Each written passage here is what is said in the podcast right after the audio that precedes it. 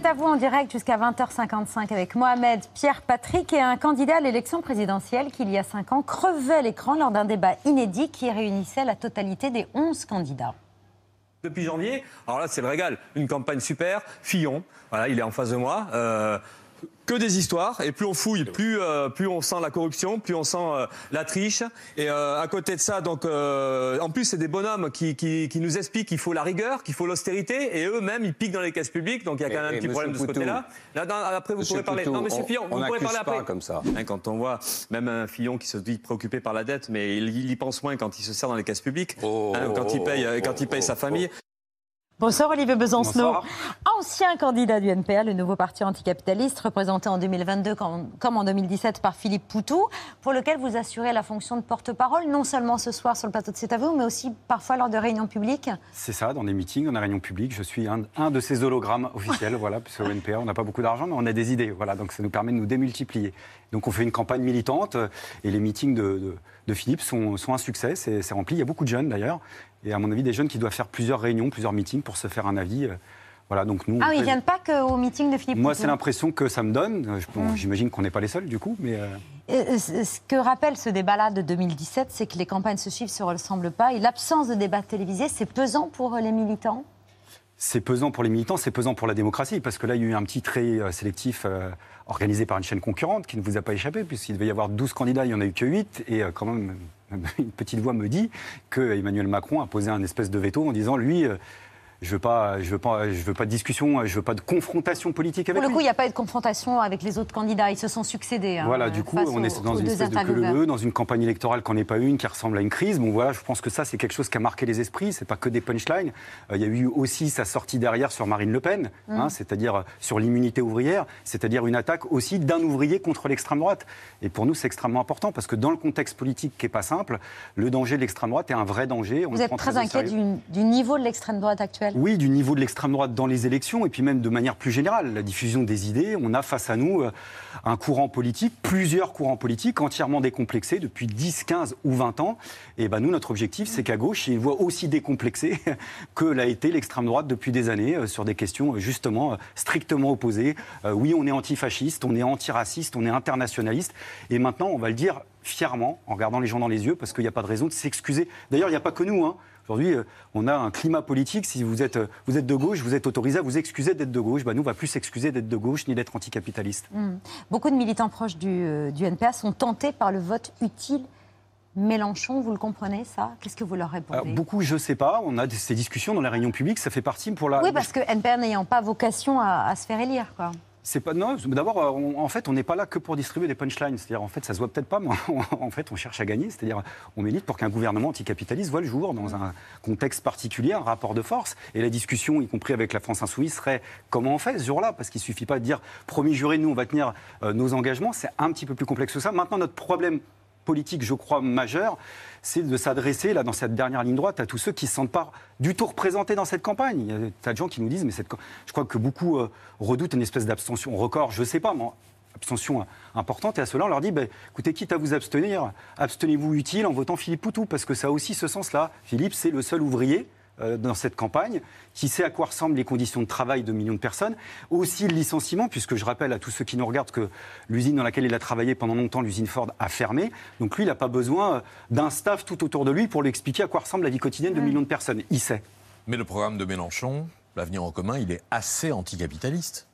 Vous ne trouvez pas? Non Assez Pas assez? Non, pas, c'est pas question de monsieur plus, c'est la, démarche politique. Nous, ce qui nous intéresserait, c'est la discussion sur le fond. C'est-à-dire, une fois de plus, euh, même une mesure partielle aujourd'hui à l'heure du système dans lequel on est, je crois on le, sait depuis l'exemple grec hein, de Tsipras, ça remonte à il y a quelques années, mais même quelques mesures simplement anti-austéritaires, vous avez tout de suite le, ceux qui ont le vrai pouvoir, d'après nous, c'est-à-dire le pouvoir économique, qui vous tombe dessus.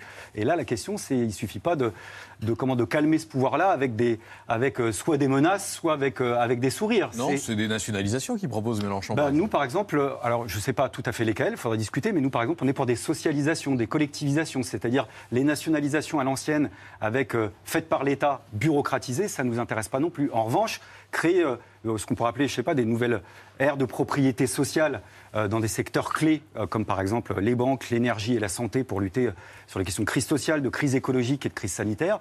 Bah ça, ça signifie d'exproprier les intérêts privés, mais de placer ces secteurs-là pas simplement sous le contrôle des, euh, des salariés, mais aussi des usagers, c'est-à-dire avec un droit de regard de la population. Il y a des questions aussi euh, nouvelles. C'est pas par en haut, nous c'est par en bas, par exemple, tel qu'on peut l'imaginer. D'autres oui. Une non, juste un petit, dans le, la crise actuelle, euh, être internationaliste, hmm. qu'est-ce que ça veut dire pour le conflit qu'on vit aujourd'hui? Bah, D'abord d'être solidaire des Ukrainiens et des Ukrainiennes, et pas bégayer pour ça. Voilà, nous, euh, le propre de notre courant politique, c'est qu'on est toujours du côté des opprimés, pas des oppresseurs. Et que ça, ça ne se discute pas, quelle que soit la place dans le monde. Et que par ailleurs, le mot impérialisme n'est pas qu'un anglicisme. Hein. Il ne se prononce pas que dans la langue yankee, même si l'impérialisme yankee existe et on est solidaire d'une multitude de pays en Amérique latine qui résistent à ça. Il se prononce aussi en français. Donc il y a un impérialisme et il se prononce aussi en russe, absolument. Et il y a un projet impérialiste, mais au vrai sens du terme. Hein. je veux dire, euh, pas simplement le. Il n'y a pas que le côté fol amour. Euh, docteur Folamour, qui est présent, hein, je crois aussi peut-être chez Poutine, ce qui nous inquiète aussi tous et toutes. Mais il y a un projet politique qui est, euh, en gros, projet de grandeur du tsarisme mêlé au stalinisme.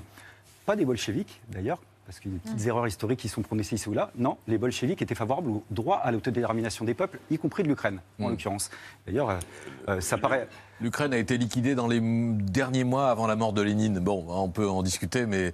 Euh, non, le traité de Brest-Litovsk, ça a été la possibilité pour l'Ukraine de décider de son propre sort. Et d'ailleurs, si, vous écoutez, si vous écoutez, euh, si vous écoutez euh, Poutine, Poutine, il commence son discours en disant ça, il faut revenir à Staline contre Lénine. Hmm. Mais passons à cet aspect-là. la Russie d'aujourd'hui n'est pas celle de 2014, hein, c'est-à-dire vous regardez les évolutions du hmm. PIB, il y a aussi la volonté de prolonger sur le terrain militaire eh bien, euh, ce qui s'effectue d'habitude sur le terrain économique.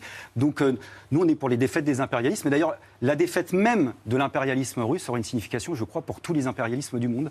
Donc on est pour le retrait des troupes russes. Voilà, c'est ça être internationaliste. Mais si on, pense que l'OTAN ne fait pas partie de la solution, parce que l'OTAN a toujours fait partie du problème dans la région comme ailleurs à nos yeux. Mais voilà, il faudrait essayer de sortir d'une forme de d'hémiplégie politique qui est un peu pénible en ce moment. Euh, euh, y compris à gauche. Hein. C'est-à-dire qu'on peut, euh, par exemple, exiger le retrait euh, des troupes russes sans être taxé d'être agent de la CIA, de la même manière qu'on peut dire ce que je disais sur l'OTAN sans être taxé d'agent du KGB. Et ce que je veux dire?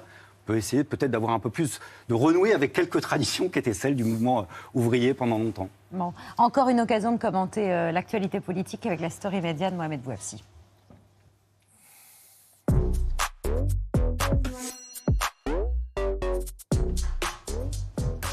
Le candidat Macron s'est exprimé aujourd'hui. Oui, c'est ça, le président Macron refuse de débattre avec les autres candidats, mais il ne rejette pas le débat avec les Français.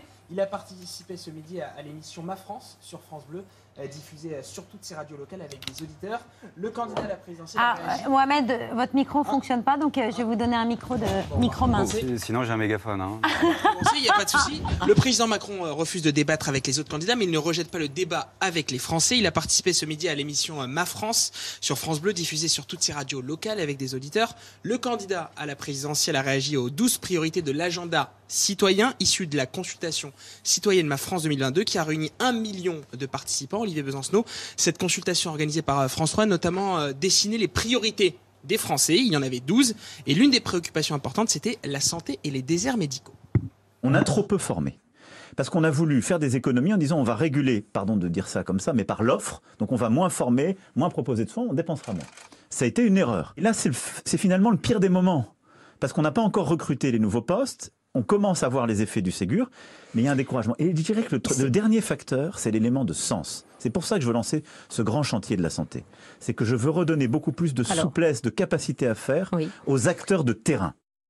Macron a été interrogé par Marise, boulangère depuis 40 euh, ans et vivant dans le Nord sur le pouvoir d'achat. Le président a vanté les mesures prises par le gouvernement pendant la crise du Covid-19. Il a annoncé vouloir mettre en place un chèque alimentaire pour les plus modestes. Nous allons être confrontés à une crise alimentaire mondiale. Et donc, la France va prendre l'initiative, porter une réponse concertée en européen.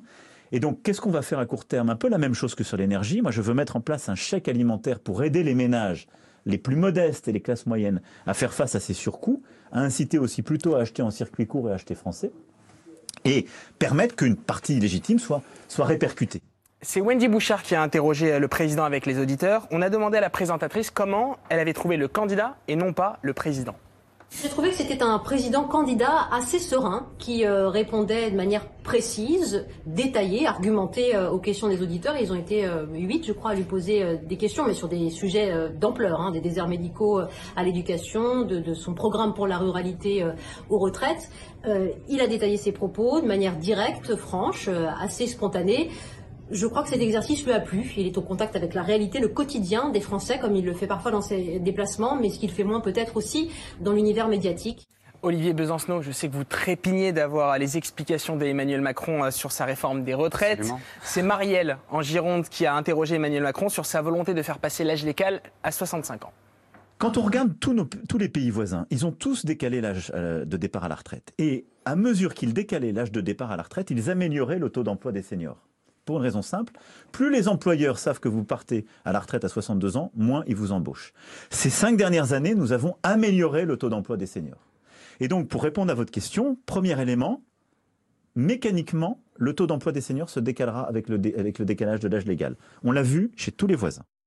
Olivier Besancenot, nous sommes dans la story média, même si je pense que vous avez envie de réagir à, cette réforme. Juste une question euh, purement médiatique. On voyait les images avec Babette tout à l'heure euh, du débat de 2017 pour Philippe Potou avec François Fillon. Philippe Potou qui dit on ne va pas gagner cette élection présidentielle, on le sait. En clair, on veut mettre la lumière euh, sur cette élection. Le fait qu'il n'y ait pas de débat, c'est pas de lumière aussi sur, euh, sur euh, le parti, le nouveau parti anticapitaliste. C'est comme ça que Philippe Poteau le disait il y a quelques heures encore dans la presse. Non, il n'a pas dit comme ça. C'est pas la lumière sur nous. Nous, euh, on est peu de choses. Puis, sur les idées. Voilà, c'est sur des idées qu'on a préconisées. Il y a, il y a, on, représente à notre manière, on participe à représenter une réalité politique qui existe dans ce pays. Et à gauche, il faut que tout le monde se mette en tête qu'une seule famille ne, ne, peut pas faire la synthèse de toutes les formes de radicalité sociale, démocratique, écologique qui sont exprimées. nous, on en représente une.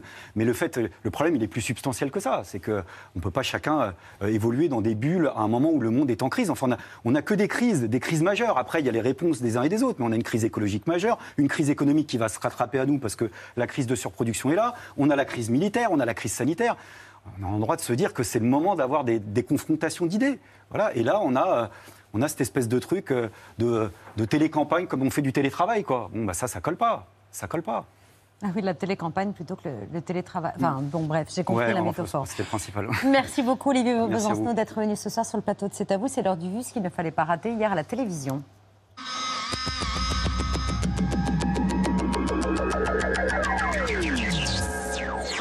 L'explosion est massive, entendue dans toute la capitale. L'armée russe, qui fournit ces vidéos, évoque une cache d'armes dans le centre commercial pour justifier sa frappe. Faux, répondent les Ukrainiens. Devant les vitrines qui ont résisté, les corps des huit victimes n'ont pas encore été évacués. Sur les décombres, cet aumônier prononce une prière. Les Russes ont épuisé les limites de mon amour. Nous demandons, comme le roi David, une punition juste. Ils ont commencé à tirer dans les maisons d'à côté et sur le jardin d'enfants. Nous sommes tombés par terre, j'ai fermé les yeux et ensuite c'est devenu tout noir. J'ai eu très peur, c'était horrible. Finalement, quelqu'un nous a aidés et nous a emmenés à l'hôpital. Macha a eu la jambe arrachée, sa mère qui s'est jetée sur elle et sa petite sœur pour les protéger a eu aussi la jambe sectionnée et les deux mains euh, coupées. Je supplie les mères de Russie, elles doivent protester contre cette guerre pour que nos enfants à toutes restent en vie. On ne pourra jamais pardonner Poutine pour tout ce sang versé. C'est une population qui refuse de se soumettre. Ce lundi, place de la Liberté à Kherson, plusieurs dizaines d'habitants se rassemblent en opposition à la présence de soldats russes. Très vite, la situation dégénère.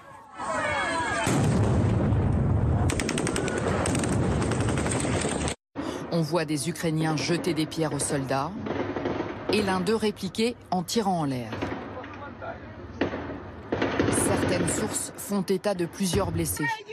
Sur les vidéos que nous avons examinées, un homme âgé a été touché à la jambe. Rupture de stock pour la figurine de Volodymyr Zelensky. En quelques jours, le logo non officiel du président ukrainien, accompagné de ses cocktails Molotov, a permis de récolter plus de 130 000 euros. Voilà un exemple de la solidarité avec l'Ukraine qui prend parfois des chemins absurdes. conséquences inattendues de la guerre en Ukraine, les particuliers s'intéressent de plus en plus aux abris anti-atomiques. En Charente-Maritime, à Surgères, une petite entreprise fabrique des refuges pour se protéger à la fois des virus, des catastrophes climatiques, mais aussi des accidents nucléaires. Et depuis le début du conflit, les commandes se multiplient. Il y a 4 km de tuyaux qui passent ici sous le sol hein, pour venir sur la plage ici. Ensuite, il y a 4 km de tuyaux qui partent en mer. Ici même, on rejette à peu près en deux semaines et demie la totalité de ce qu'il y a dans toutes les cuves de Fukushima aujourd'hui dont on parle tant. Tout cela est parfaitement légal. Les normes françaises autorisent l'usine de La Hague à rejeter en mer notamment du tritium, un élément radioactif. En ce moment même, en Russie, à chaque minute, Total continue d'exploiter le pétrole et le gaz. Total doit se retirer de Russie comme les autres majors pétrolières et gazières, totalement irresponsable. Les routiers protestent contre la hausse du prix des carburants. On fait une manifestation pour la hausse du gasoil Partout dans le pays, les transporteurs ont lancé des opérations de blocage et des barrages filtrants. La colère est grande. On met le gasoil à un prix convenable, à 1,40€. On ne demande pas non plus la lune, hein. on demande juste euh, d'arrêter d'être taxé comme on l'est. Total se transforme et devient Total Énergie pour répondre toujours mieux à vos besoins.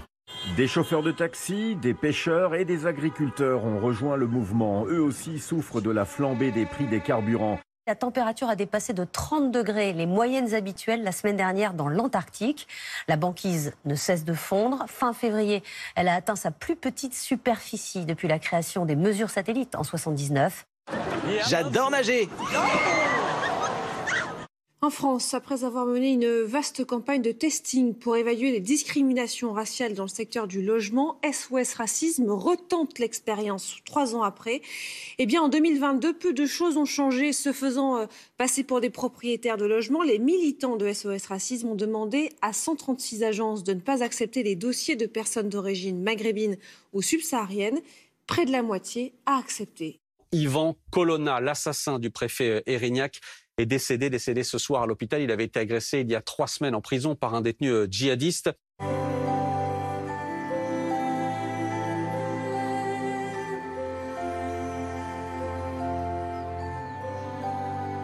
On ne s'est pas envoyé de photos. Il a vu sur les réseaux sociaux à quoi je ressemblais. Il a vu toutes les stories que j'ai pu mettre, etc. Mais sinon, on n'est pas très téléphone, donc euh, on s'envoie des vocaux, mais euh, on fait jamais d'appel visio. Moi, je suis quelqu'un de très naturel, je me retouche pas sur les réseaux sociaux. On m'a toujours dit que j'étais euh, pareil, voire euh, mieux en vrai. Donc je pense que sur les réseaux sociaux, à part la luminosité et la couleur, euh, je change pas grand chose et je pense pas qu'il sera déçu ou quoi que ce soit. Non, je pense que je pourrais lui plaire. Je me fais pas de soucis. C'est comme ça que je t'aime. Ça fait bizarre de te voir un peu. Hein c'est vrai que ça fait bizarre. C'est notre moment. Ouais. C'est vrai. Je me rends compte qu'elle a. qu'elle a modifié ses photos. Je m'étais imaginé euh, Julia ouais, comme Kim Kardashian, donc euh, c'est vrai que je me sens un peu gêné. Après, il y a toujours une légère modification sur les photos, mais bon, de là à me retrouver en face d'une personne qui n'est pas du tout la même personne, c'est un peu de l'arnaque. Voilà pour le vu du jour. C'est un film testament, celui d'un romancier et poète au souffle rabelaisien, le plus important des écrivains américains contemporains, dont l'œuvre a été à plusieurs fois dont l'œuvre a été à plusieurs reprises adoptée au cinéma, notamment euh, Ces légendes d'automne avec Brad Pitt à l'écran et dont la vie elle-même était un roman. Shakespeare said, We are nature too. That's the overwhelming fact of life.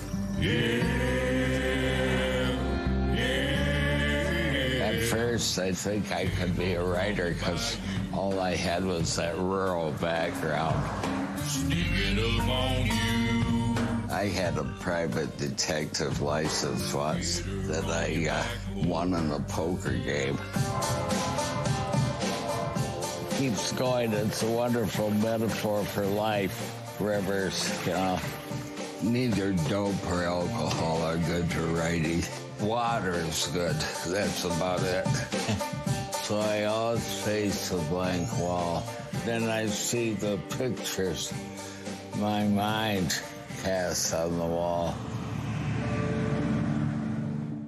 Bonsoir François Binel. Bonsoir Babette. Seule la Bonsoir terre est éternelle. C'est le titre de ce fabuleux film documentaire qui sort demain au cinéma, euh, consacré à Jim Harrison, fruit de trois semaines de tournage. C'était à l'été 2015, chez lui, dans le Montana, où il vivait au milieu des, des montagnes et entouré de, de rivières. Ce sont les dernières images de cet homme qui était un immense écrivain, mais qui aussi a eu un destin personnel aussi intense que démesuré. C'est pour ça qu'on l'appelait Big Jim d'ailleurs. Oui, c'est ça. Il était d'ailleurs un peu encombré euh, à la fin par ce qu'on appelle la légende de Big Jim, qui est euh, formidable. Mais lui, il disait, tu comprends, les légendes, ça étouffe. Euh, c'est bien le problème, la légende du garçon à qui on crève l'œil à 7 ans, qui va se retrouver avec cette démarche chaloupante, cette légère surcharge pondérale liée à l'abus de la bonne chair, des bons plats, et puis qui croquait la vie par les deux bouts, qui a perdu son père et sa sœur aînée très jeune, à 20 ans, dans un accident de voiture. Et c'est peut-être ça d'ailleurs qui fait qu'on devient écrivain, qu'on a ensuite quelques névroses, que l'art permet euh, d'expulser. Mais en réalité, le film était aussi un moyen de liquider la légende et euh, de se dire, plutôt qu'un portrait d'écrivain, on pourrait peut-être faire quelque chose qui soit du deux en un à la fois un portrait d'écrivain et un film sur ce que l'écrivain nous a appris, c'est-à-dire revenir au monde sauvage, à la nature, et aller mieux, aller moins mal, Euh, fuir le stress, euh, la société de la performance, le bruit de la ville, tout ce qui en quelque sorte nous pollue l'esprit et qui, quand on est sur euh, une rivière, Patrick Cohen connaît ça par cœur, je suis sûr, hein, euh, un bateau, une rivière, elle coule devant vous, Patrick, on ne regarde plus derrière, on oublie les soucis et on devient la rivière, on va droit devant, plus de jérémiade, quelles que soient les tragédies qu'on a vécues.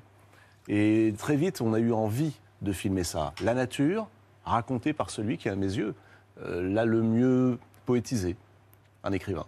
On, on va, on va l'entendre et on va, on, va, on va voir la rivière dans un instant. Mais euh, euh, la nature, euh, la littérature des grands espaces que symbolisait euh, Jim Harrison, euh, ça passe aussi par son visage, parce que son visage était un paysage. Vous l'avez, vous avez tourné avec lui euh, un an avant sa mort. En, il est mort en mars 2016 à 78 ans, et euh, il y a quelque chose de, de fascinant évidemment dans tout ce que la vie a creusé euh, euh, dans son visage. Oui, vous avez raison, c'est exactement ça en fait, moi qui m'a donné envie de, faire un film. Et, pas seulement un documentaire, j'allais dire classique pour euh, la télévision. Alors on adore les faire et on a la chance de pouvoir en faire, et notamment sur France 5, faut bien le dire, qui est une grande chaîne qui aide les documentaires. Mais là, Harrison nous dit déformatez-vous. Sortez de la pesanteur des habitudes. Et on s'est dit, tiens, on pourrait peut-être faire quelque chose d'un peu cinématographique, c'est-à-dire euh, les paysages en très très large. Vous savez, c'est l'école formidable de Raymond Depardon, de Fred Wiseman, tous ces grands qui nous ont appris qu'on pouvait mettre la photo sur un grand écran, au ciné. Euh, moi, ces gens-là, ils m'ont donné envie d'aimer le documentaire. Et puis, euh, effectivement, Patrick a raison, quand je voyais Jim, si on voit son gros plan, on le comprend. Regardez sous ses yeux. Il y a des poches, mais ces poches, ce sont des lacs. Il y a des rides, mais ces rides, c'est des canyons. Il y a une barbe qui est mangée par la nicotine, la fumée de cigarette, mais ce sont des forêts primaires. Et quand on le regarde s'agiter, tout à coup, on voit le paysage en mouvement. Et donc, c'est vrai que euh, très vite, on s'est dit avec Adrien Solan, avec qui je co-réalise le film, ah tiens, paysage et visage, c'est peut-être notre grammaire. Et on s'est dit, allez, on va au ciné? On essaye une expérience sensorielle comme ça, que seul le cinéma peut nous donner? Oui. Et on essaye, on teste. Alors on va l'entendre parler de ce lien essentiel avec la nature et de ce que peut procurer, vous en parliez il y a un instant, euh, la contemplation ou le parcours euh, près d'une rivière. So you can go to the river quite depressed, and within a little time you feel better, you know? You know, in India, they tie crazy people up to trees near rivers to make them sane. Because if you stare at a river all day, you feel better. It has nothing to do with politics. Au fond, il nous invite à nous ensauvager ou à nous réensauvager.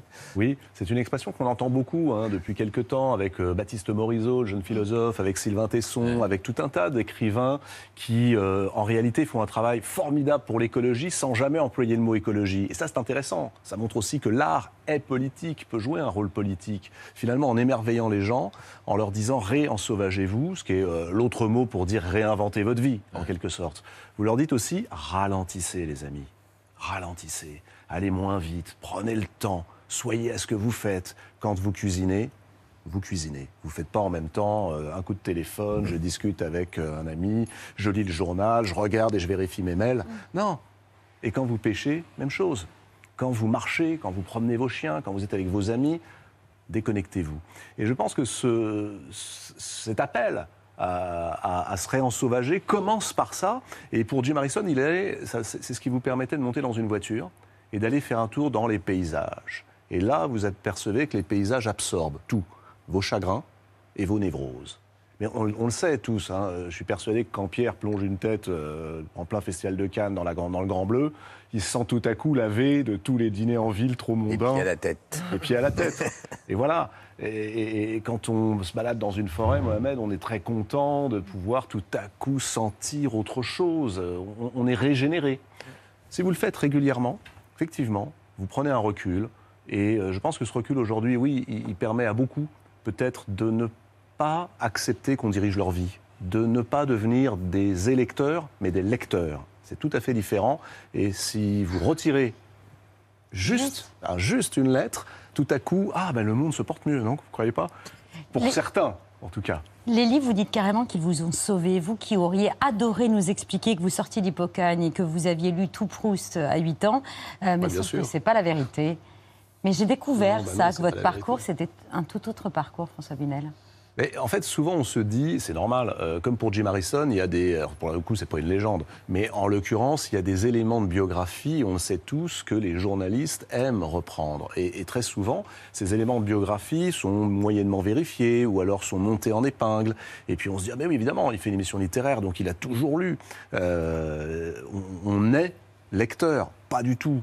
On ne naît pas dans les livres. Je pense qu'au contraire, les livres sont une conquête que euh, la culture, c'est quelque chose qui ne fonctionne que si les tripes et le cœur sont d'abord sollicités.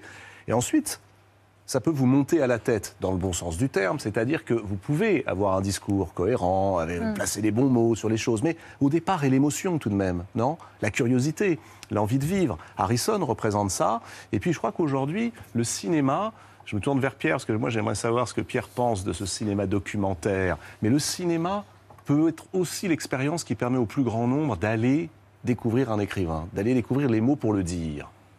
Et, et je pense d'ailleurs que le, le documentaire va ramener en- autant que les films de fiction le monde au cinéma.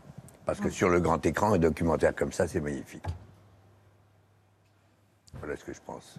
Ah oui. Et en enchaînant, c'est parfait. Et je reviens au petit écran. Vous, vous avez commencé en 2008 sur les conseils de Labro et Chancel.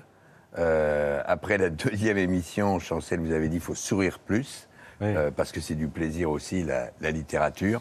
Et, euh, et- et on a tous été, tout été frappés par la double invitation que vous avez faite à, à Depardieu, qui est déjà venu deux fois. Lui, il n'est pas écrivain, mais la littérature, ça le fait, ça le fait vivre. Il est venu tout récemment pour le Maigret de Patrice Lecomte, mais il était déjà venu en 2015, et on est frappé par la manière charnelle dont il vous parle des livres et de la littérature. Je voudrais savoir ce que représente la lecture pour vous, Gérard Depardieu. C'est tout pour moi la lecture. C'est d'abord la parole. C'est aussi l'émotion. C'est tout ce, c'est l'indicible. Et c'est, c'est ce qui vous donne la chair de poule et ce qui vous met en vie et envie de faire le bien. Je suis très heureux de vous retrouver ici, sur le plateau de la Grande Librairie, entouré, vous l'avez vu Gérard, Ah oui, c'est beau. table de livres. C'est beau, c'est beau, c'est sensuel. Ce qui se passe entre un, le lecteur et ce qu'il lit, les pages qu'il tourne, c'est qu'on on, s- on s'en- on s'envole plus qu'au cinéma. C'est bien. C'est sensuel. Eh oui. Mais il a raison. C'est sensuel, c'est peut-être qu'on oublie de, de dire, je ne sais pas pourquoi d'ailleurs, mais effectivement, c'est sensuel et c'est encore une fois en passant par les sens Mm. qu'on peut ensuite euh, amener le plus grand nombre de gens, je crois, euh, en librairie, en bibliothèque, et puis à aller découvrir des choses qu'ils n'auraient sans doute jamais lues. Euh, la, la curiosité n'est pas un vilain défaut, contrairement à ce qu'on nous serinait, vous vous souvenez, Ouais. hein, dans les cours de récréation. À une époque, attention, la curiosité est un vilain défaut. Non, pas du tout. Avec un livre, vous pouvez avoir mille vies. Vous pouvez être autre chose euh, que ce que vous êtes et ce à quoi on vous assigne. Vous pouvez être quelqu'un d'autre également. Bah, tiens, vous pouvez être une femme, un homme, vous pouvez être blanc, vous pouvez être noir. Je Et on continue à décider, Morrison, on je la- ne sais pas ce que c'est qu'être noir, mais je l'ai découvert en vous lisant. Et tout à coup, il me dit, moi, je ne sais pas ce que c'est qu'être blanc, mais je l'ai compris en lisant Elie Wiesel, qui m'a expliqué ce qu'était être blanc et juif, moi qui suis une noire née en Ohio. Vous voyez le pouvoir incroyable de la littérature? Et là, c'est de la politique.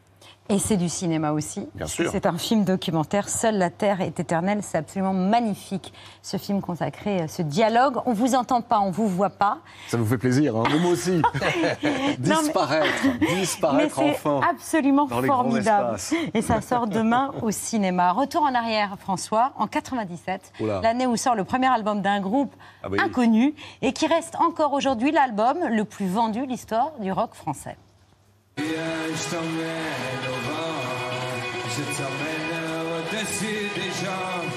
Dire que Louise Attaque est un phénomène et occupe une place à part dans le rock français est un lieu commun. Il est pourtant utile de rappeler que Gaëtan, Robin, Alexandre et Arnaud sont d'abord nés sur la scène. C'est leur deuxième escale à Évreux. Ils se souviennent de la première. C'était un soir en septembre.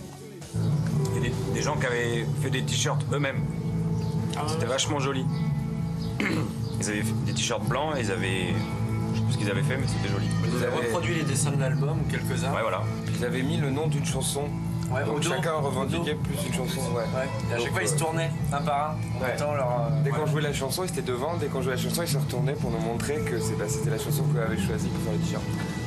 Et pour fêter ce soir les 20 ans de Louise Attaque, sur la scène de C'est à vous, Gaëtan Roussel, Arnaud Samuel et Robin Fex, le groupe Louise Attaque, euh, réunis ce soir avec cette chanson au succès immense, Je t'emmène au vent, qu'à vos débuts vous chantiez, je crois, plusieurs fois sur scène au cours d'un même concert et que vous avez choisi de jouer pour nous ce soir. C'est à vous.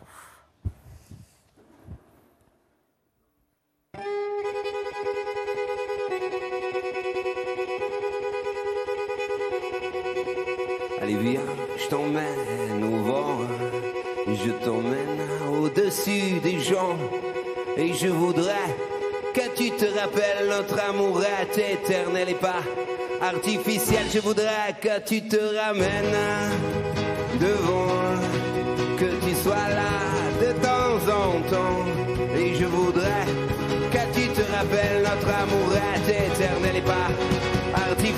Je voudrais que tu m'appelles plus souvent, que tu prennes parfois les devants.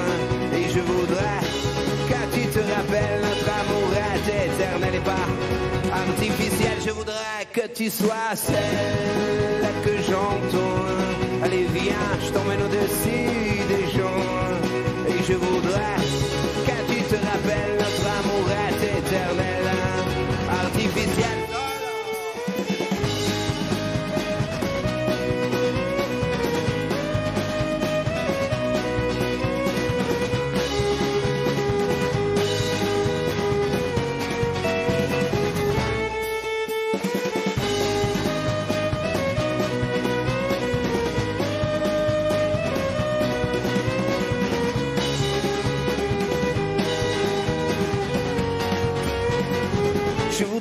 Que tu te ramènes devant, que tu sois là de temps en temps.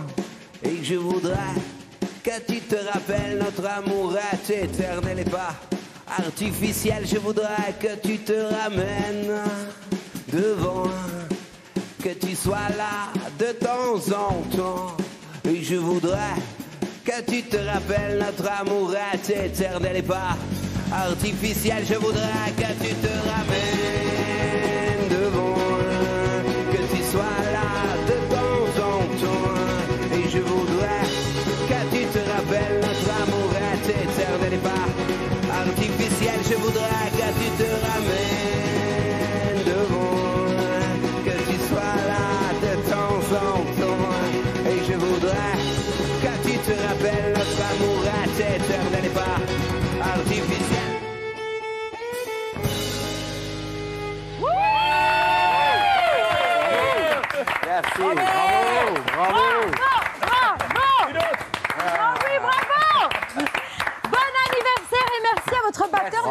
Merci, Musset. c'est gentil. Merci Gaëtan, je vous en prie, prenez Merci. place. Au côté de François Ménage, je suis Ah, crevée, j'étais pas sur scène, mais c'est comme si j'y étais. Très content. Gaëtan, Arnaud Samuel. Robin Fex, bienvenue Merci. au groupe Louise Attaque. Quel plaisir, ah Yonk 25 Bah, ans, c'est jeune surtout pour un groupe de rock. Bah oui, c'est le bel âge, ça se fait. Quand on voit les Rolling tout jeune, hein, Stones. on a fait le jouer plusieurs fois, comme à l'époque. hein. Si vous, vous auriez pu faire comme ce que vous allez faire d'ailleurs euh, pour le grand concert que vous allez donner le 26 avril prochain à Paris. Oui. Dans la même journée, il y aura six concerts gratuits à l'Élysée-Montmartre de 11h à 21h. Et Exactement. vous allez chanter six fois les 14 chansons du premier album de Louise Attaque dans l'ordre. 6 fois 14, ça fait 84. Ben oui, c'est- une manière de fêter l'anniversaire. Quand on fête son anniversaire, on invite les gens, donc c'est pour ça que c'est gratuit, c'est sur inscription. Et voilà, c'est une manière euh, de souffler les bougies et de faire la fête. Ah ouais, c'est magnifique. Superbe idée. Et c'est Ah déjà ouais, complet d'ailleurs. hein. Oui, on était heureux parce qu'on a toujours, on est toujours content quand on fête son anniversaire que tout le monde a envie de venir. Ouais. Donc ça nous a fait plaisir tout de suite. C'est déjà complet, mais il y aura un live stream pour ceux qui ne peuvent pas y Exactement, assister. celui de 19h. Et puis euh, cette édition collector magnifique euh, du premier euh, album de Louise Attaque Oui, avec des objet. Ah ouais magnifique avec des photos de vous. On vous voit tous les quatre assis sur un passage piéton. Si je vais y arriver. Voilà, regardez l'hommage. Eh les oui. quatre garçons dans le vent. Exactement, rue Jean C'était rue. Oberkampf Ouais, Jean Écart. C'est Ah à ouais. côté de Oberkampf, c'est là où on répétait. Je me permets juste de dire, on va donner quelques petites places encore pour euh, le 26 avril. Le 29 mars à 10h, on va ouvrir quelques places. Voilà, il nous Ah. en reste quelques-unes. On va, on, va, on, va les, on, va les, on va les donner. Oui, puis il y a aussi cette version de l'album qui est magnifique aussi. Voilà. Oui. J'ai tout montré, on va longuement en parler, mais je vous présente Marion Flippo, notre Bonjour chef de la semaine, chef création chez Cogent. Euh, Marion, Ça. ce soir, c'est beau. Ah non, c'est pas la thématique. C'est un sandwich. un sandwich signature chez Cogent, puisque je vous présente un toasté. Peut-être certains connaissent. On en fait des toastés euh, végétariens ou des toastés euh, euh, carnés, on dit chez nous. Euh, Celui-là, en l'occurrence, c'est un toasté végétarien dans un pain bio avec des courgettes rôties, des tomates fraîches, de la feta et de la roquette. Merci. Voilà. J'espère Merci que ça vous bravo. plaira. Avec le fameux petit dessert, Avec maintenant, on va petit devenir dessert totalement aussi accro. signature, exactement, qui est en couverture de notre nouveau livre aussi, Secret de maison. Ah, mais Voilà. merci, chère Marion. Et bravo pour ce dîner ce soir. Je vous signale juste qu'on a un invité de marque également ce soir, c'est Alex Vizorel. Je suis un remplaçant. Euh, apparemment, euh, le titulaire n'était pas disponible. Donc Le titulaire, c'est Bertrand Chameroy. Eh oui. Donc les actualités de Bertrand ce soir s'appelleront les actualités d'Alex. Vizorel. Ça donnera la- l'AVV. non, l'AAV.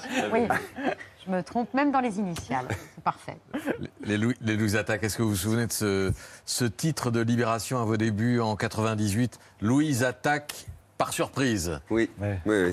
C'est formidable parce que effectivement succès euh, inattendu et euh, qui est passé euh, en dehors, qui a contourné le circuit habituel de la promotion médiatique, euh, des radios, etc. C'est venu comment? C'était c'était un, un bouche à oreille, c'était. euh, C'était un bouche à oreille. On a, on a joué dans beaucoup, beaucoup, beaucoup d'endroits, tout petits, souvent entre le baby-foot et le flipper.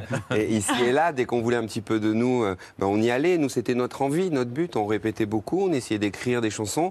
Et notre seule envie, c'était de partir sur les routes. Et, et- et voilà. Et donc, petit à petit, on a réussi à fidéliser quelques personnes, un tout petit peu. Et, puis, tout d'un coup, ça s'est mis à grandir. Euh, Voilà, c'est c'est un bonheur. Vous pouvez pas savoir la chance qu'on a. Et les, fou- les- les foules ont grossi au fil des, Au, fil, des, dates. mois, au fil des Ouais. concerts, au Ouais. fil des dates. Les scènes grandissaient et, et- et le public était de plus en Une plus chance là. d'ailleurs que, ce- que, que c'est- c'est- ça soit progressif cette histoire, parce que. Parce euh, que sinon. bah, euh, non, mais il y a nombre de- d'exemples, euh, le succès dans la figure, et puis après. euh, Eh oui, eh oui. Alors que nous. Et on- après, on ne fête pas ces 25 ans. Vous avez grandi Voilà, avec ouais. le succès. ouais. on avait les mains dans le cambouis, et puis euh, voilà, c'est arrivé comme ça aussi. On a grandi avec le fait de faire des concerts pratiquement tous les jours pendant toute cette montée, et ensuite plus tard radiophonique, mais au départ euh, le bouche à oreille, tout ça. Et on- au fait, quand on était parti en tournée en 98 après la sortie de l'album, on s'est aperçu du succès grandissant par la taille des salles au fur et à mesure, mais on était toujours, comme dit Robin, euh, à l'ouvrage en fait quotidiennement, donc ça nous a pas trop affecté dans un premier temps. Et les radios, rien du tout vraiment. Non, pas au départ. Pas au départ, Petit à petit, euh, et, mais, et, et puis c'est venu, voilà, c'est c'est comme ça. Et, le petit à petit est grand, parce que quand on voit euh, comme c'est difficile aujourd'hui de vendre des disques, et nous on a commencé à être joués, on avait déjà vendu des centaines de milliers d'albums. Oui. Ce qu'on on en rêve aujourd'hui. donc, euh, donc oui, ça a mis un peu de temps. C'est c'est comme ça. c'est... Pour les, pour les paroles, vous nous confirmez qu'au départ, Gaëtan, il composait surtout les mots en marchant. Il paraît que c'est. euh, Toujours, hein, Toujours Ouais, ouais, ouais, Ouais, ouais, en mouvement, en continue. tout cas. En mouvement. En mouvement. Attends, c'est le vélo, non? Ouais, non, ouais, un petit peu, mais, pour- mais en marchant, ouais. Ouais, c'était déjà le cas avant, je crois. Et alors, quand on, quand on marche, euh, comment ça vient Je t'emmène au vent? Ah, je, bah, Vous étiez dans quel état ce matin-là euh, d'un- en quête de liberté et de grand air et, et d'envie d'aller euh, et de l'avant et d'aller euh, ici et là euh, sur Ouais. scène. Mais c'est vrai que j'écris les, les textes en marchant et je, d'ailleurs, je les écris qu'une fois qu'entre guillemets, je les écris dans ma tête. Voilà, une chanson peut permettre ça parce que c'est pas si long que ça. Donc j'essaye de les retenir, d'avancer comme ça et puis je l'écris sur l'ordinateur pour le coup une fois que- une fois qu'elle est terminée. En, en 97, il rendait un, un sacré hommage, je parle toujours de Gaëtan, à, à votre musique, à, à- à tous les trois et quatre. C'est que euh, il disait Je me préoccupe pas trop de ce que j'écris, il faut surtout servir la musique de Louise Attaque.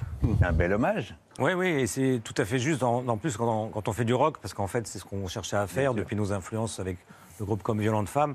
Ce qu'il fallait, c'était aussi faire sonner les mots. Et Gaëtan a ce talent-là, c'est-à-dire d'arriver avec euh, peut-être des syllabes courtes, de trouver les syllabes, trouver le, qui, qui puisse faire un sens et qui, en plus, puisse sonner avec la musique rock qu'on faisait, ce qui n'est pas donné à tout le monde, en effet. C'est vrai aussi C'est un vrai qu'on challenge. on jouait tellement fort qu'on l'entendait pas.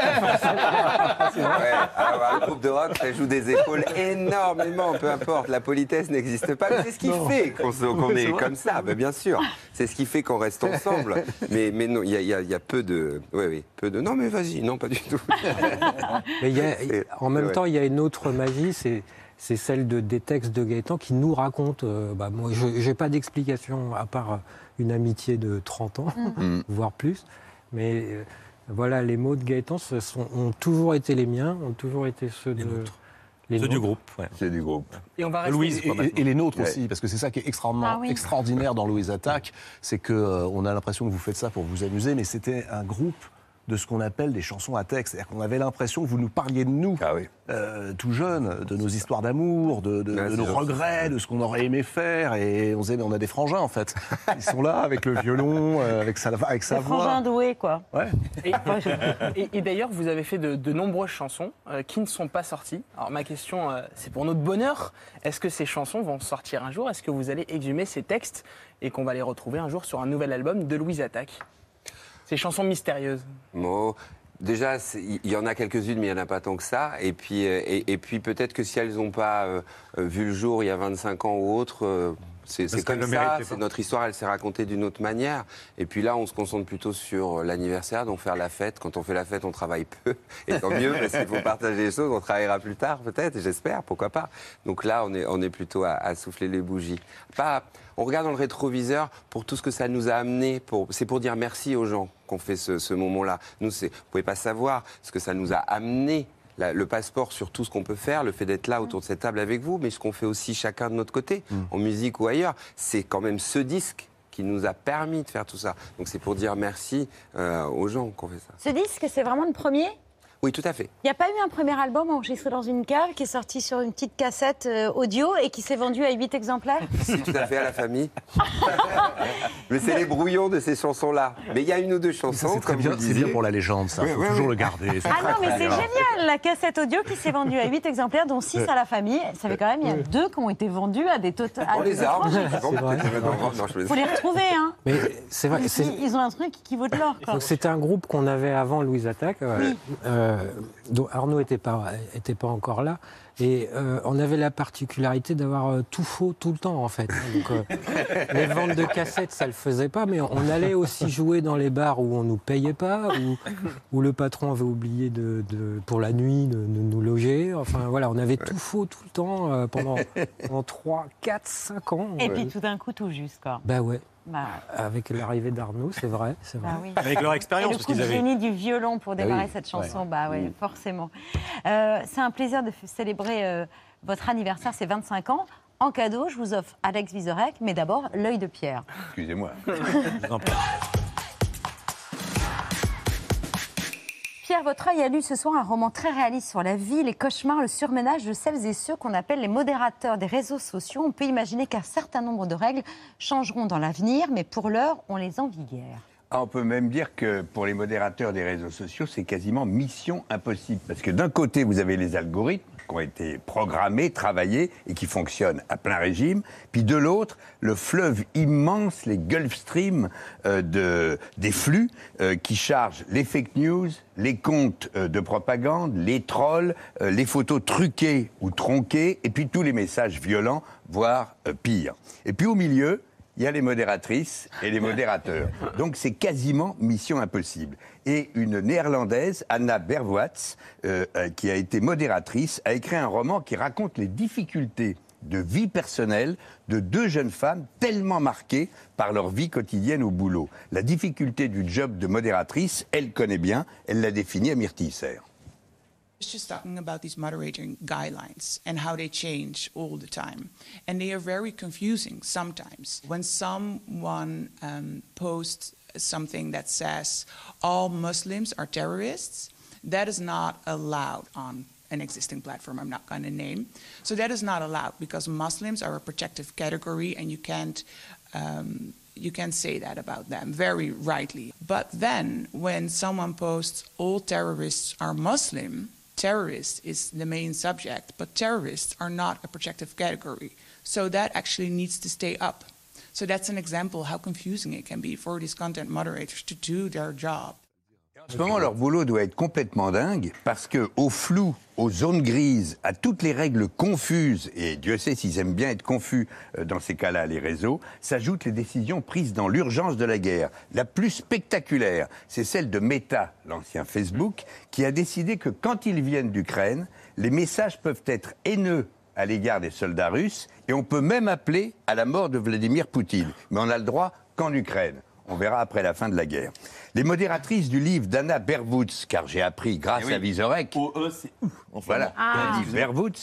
Les modératrices du livre de Berwoods sont traumatisées, fatiguées, elles culpabilisent, débordées, noyées, avec toujours le sentiment que le boulot n'a pas été bien fait. Elles en sortent presque dérangées. Regardez cette scène, elle vous la raconte, Anna Berwoods, dans le bouquin. Écoutez cette scène, vraie. There's one scene in the book, and this scene is actually based on reality about um, content moderators uh, looking out of their window, and they saw someone standing on the roof, and they all went to their window because they thought he was going to jump. They thought we need to see this or stop this or do something, and everybody was very distressed. And then it turned out that this guy was just fixing the roof. And I found that so fascinating their perception of reality gets. You know, if you see someone jump off the roof every day, um, you, you almost can't imagine that he won't. And that's kind of, yeah, that's an example I, I found really striking. Voilà, c'est une jeune maison d'édition euh, talentueuse, euh, Le Bruit du Monde. Ah oui, c'est euh, très qui bien. C'est très bien. hein. Voilà, tu confirmes, merci. Euh, non, mais le- Pierre. hein. Voilà, merci. Le, Tu me dis, une- une hésitation, tu me demandes, il y a pas de problème. Euh, dont je vous rappelle le titre, Les choses que nous avons vues. faut le lire déjà comme un roman, je vous dirai pas la fin, euh, je vous dirai pas si ça finit bien. Mais pour compléter cet œil, je voudrais qu'on qu'on se repasse un extrait d'un cache investigation qui avait été consacré au modérateur, avec l'immersion d'un de ses journalistes en tant que modérateur, et on le voit qui discute des duretés du métier avec une de ses collègues. Ah putain Ils sont en train de la brûler vive quoi putain Là je viens de prendre une pause parce que j'ai vu euh, des corps démembrés, calcinés, des gens qui se jettent du haut de tour. Euh, psychologiquement c'était vraiment très dur aujourd'hui. C'est pendant le débrief de l'après-midi, avec une ancienne modératrice passée à la formation, que Grégoire réalise à quel point ce métier peut abîmer. Je peux paniquer dans la rue parce que j'ai vu tellement d'accidents, de scènes de panique. Mon cerveau fait la connexion. Donc dès que je vois quelqu'un courir dans la rue, je commence à paniquer, je supporte plus. C'est comme un petit syndrome de stress post-traumatique. Voilà, c'est la vie euh, pour ceux qui sont à l'intérieur des réseaux. Nous, on continuera ce soir à envoyer nos gentillesses, j'espère, euh, Ah sur oui. les réseaux pour un peu calmer les modératrices et les modérateurs. Et tous les abonnés de C'est à vous, d'ailleurs, ne sont pas des haters, ce sont des abonnés, mais exemplaires, qui sont bienveillants et positifs. On les remercie. Ouais, Parce que ça aide aussi les modératrices euh, qui s'occupent du compte de C'est à vous. Merci beaucoup, euh, Pierre. Euh, ah oui, vous l'offrez à François Bunel? J'allais aussi lui offrir les livres de Louise Attaque. Ça fait beaucoup. Hein. Donnez-moi. C'est- le- l'album de Louise Attaque. Non, mais je rêve, c'est Noël. et rien pour nos amis de Louise Attaque. Euh, si, quelque chose de pas mal. on Les- intercepte. les actualités d'Alex Vizorek.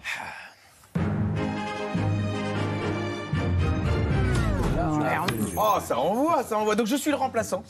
Euh, je suis le type qu'on appelle en dernière minute pour remplacer la star. Je suis le Olivier Giroud de Karim Chameroy. Elle est pour Pierre. Patrick n'a rien pigé à la vanne sur le foot. Mais Bertrand a tenu à me rassurer parce que je lui ai écrit. Je me suis dit, est-ce que ça va aller? Et il m'a envoyé un petit texto très sympa euh, qui dit ceci Euh, Salut Alex, ne t'inquiète pas pour la chronique, c'est plutôt facile. Tu n'as qu'à sourire bêtement en lançant des images que la centaine de personnes qui travaillent pour moi ont sélectionnées. Surtout, fais bien semblant de connaître ce dont tu parles. Patrick est aux pour corriger la moindre faute.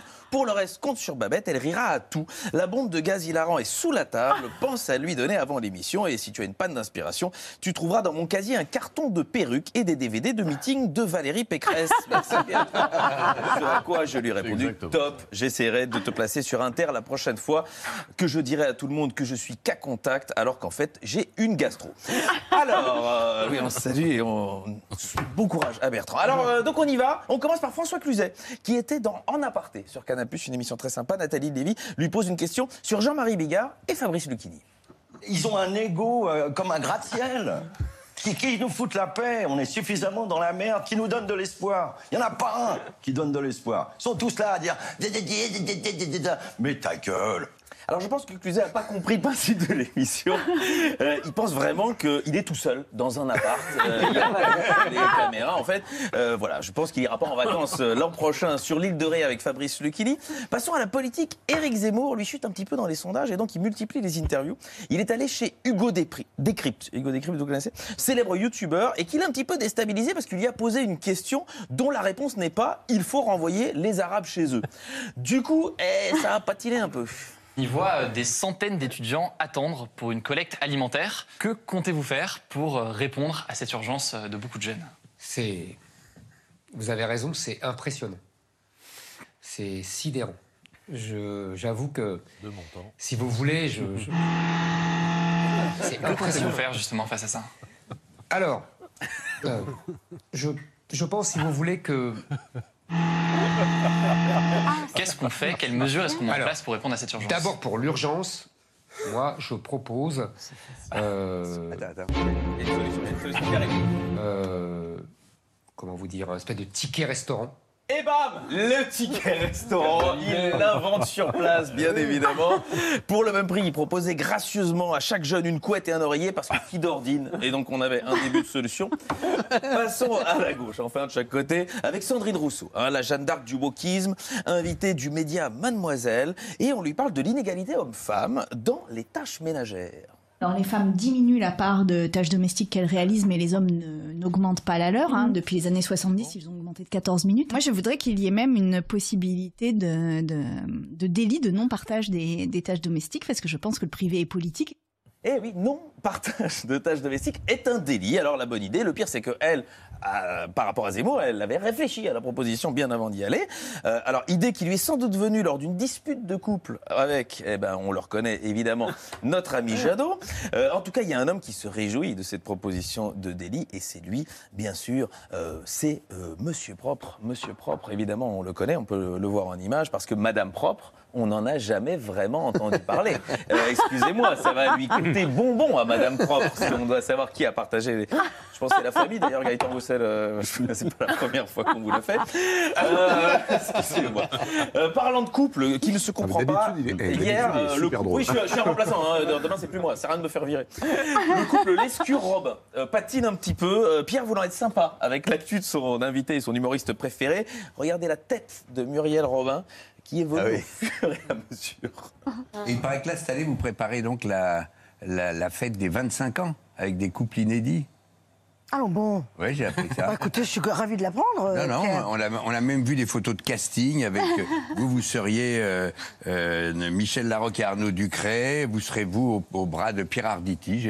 D'où ça sort C'est vrai Ah bah, Ah bah alors. Nous, en tout cas, on n'en parle pas du tout. euh, Ah bon Moi, j'en ai. On est les premiers à en parler alors. Je crois, mais euh, moi, je vous dis tout de suite, je, le ferai- je ne le ferai pas.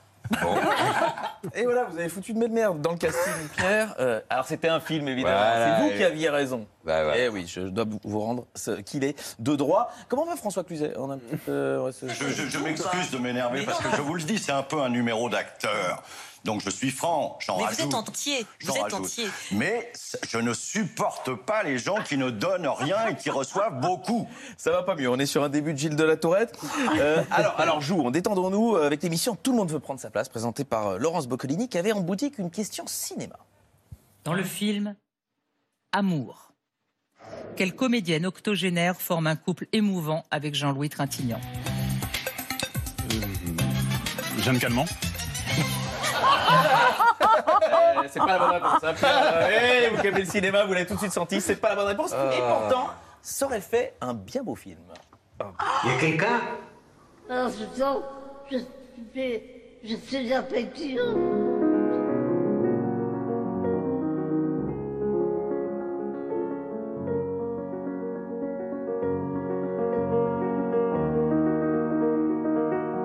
Euh, apparemment, avec sa branche, chaque branche avait une, une grande gerbe de fleurs.